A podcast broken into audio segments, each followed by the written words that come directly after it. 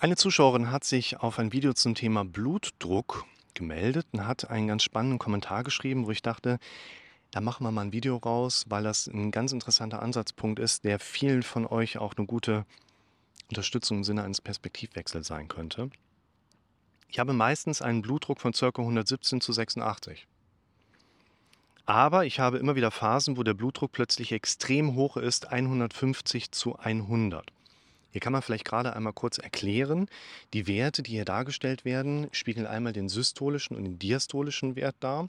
Der systolische ist die Austreibungsphase des Herzens, der diastolische die Wiederfüllungsphase des Herzens, wo quasi der Druck durch die Gefäßelastizität aufrechterhalten wird. Wenn der systolische, so ganz, ganz grob, wenn der systolische Wert zu hoch ist, haben wir eher ein Problem am Herzen. Wenn der diastolische, also der untere Wert, zu hoch ist, dann schauen wir uns eigentlich eher auch die Gefäßsituation an. Und es gibt eine äh, zunehmende Korrektur nach unten der Werte. Das findet gerade in Amerika statt, wo mit einem Schlag plötzlich mehrere Millionen Menschen Bluthochdruckpatienten geworden sind. Man würde tatsächlich in den USA, Europa hängt da ein bisschen hinterher, ähm, den Blutdruck nicht mehr bei 130 zu 80 sehen, sondern sogar bei unter 120 zu 80. Und alles drüber ist schon ja, kritisch zu sehen. Aber eben nicht, wenn man mal beim Arzt ist und mal misst, sondern wenn ihr entsprechend durch eine wiederholte Messung, vielleicht eine Dauerblutdruckmessung über 24 oder 48 Stunden, entsprechend zu hohe Werte bei rausbekommt und ein Blutdruck von 150 zu 100 ist, muss man auch dazu sagen, in Ordnung, solange er nicht dauerhaft auftritt. Und wenn er punktuell mal so auftritt, dann ist das eigentlich weniger das Problem, aber auch hier gilt wie immer, lasst die Dinge ärztlich abklären, um auf der sicheren Seite zu sein. Wichtig, also der ist nicht extrem hoch mit 150. Ne? Extrem hoch wäre alles jenseits der 180, 190, wo auch tatsächlich auch eine Notarztindikation besteht. Früher lag die mal bei, glaube ich, knapp über 200 systolisch, ne? dass man wirklich dann auch medikamentös intervenieren muss. Aber hier 150 zu 100, wenn der mal so hoch ist, ist nicht extrem hoch. Dann schreibt sie weiter, es wurden Panikattacken und Angststörungen diagnostiziert. Nach zwei Monaten an der Klinik für Psychosomatik wurde es besser. Das ist jetzt vier Monate her. Aber jetzt geht es schon wieder los. Zusätzlich habe ich auch noch Extrasystolen. Bin teilweise schon wieder kurz davor, ins Krankenhaus zu fahren. Der Schwindel macht mich fertig. Was ich hier spannend finde, ist, dass quasi im zweiten Teil der Blick darauf kommt, ah, die hat ja gar nicht unbedingt ein Blutdruckproblem, die hat ein ganz anderes Thema. Sonst wird sie ja nicht zwei Monate in der psychosomatischen Klinik sein. Und vor allen Dingen jetzt mit Angst und Panik auch wieder geneigt sein, ins Krankenhaus zu fahren. Das ist keine schlechte Idee, äh, wenn Symptome auftreten, die dann auch nochmal ärztlich abklären zu lassen. Es ist aber tatsächlich bei diesem Beschwerde- und Patientenbild auch gar keine so gute Idee, weil die Beschwerden, die du erlebst, werden in der Klinik oder jetzt hier im Krankenhaus, in der Ambulanz nicht wirklich behandelt werden, weil dein Blutdruck ist nicht massiv zu hoch, du hast diffuse Symptome, die man schon mehrfach abgeklärt zu haben scheint und würde dich, auch wenn dem Patienten das nicht so gut gefällt, aber relativ schnell quasi wieder an den Hausarzt verweisen.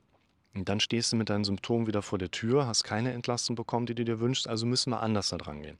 Und was ich wichtig finde, Bluthochdruck ist eher dafür bekannt, der stille oder stumme Killer zu sein im gesamtgesellschaftlichen Gefüge.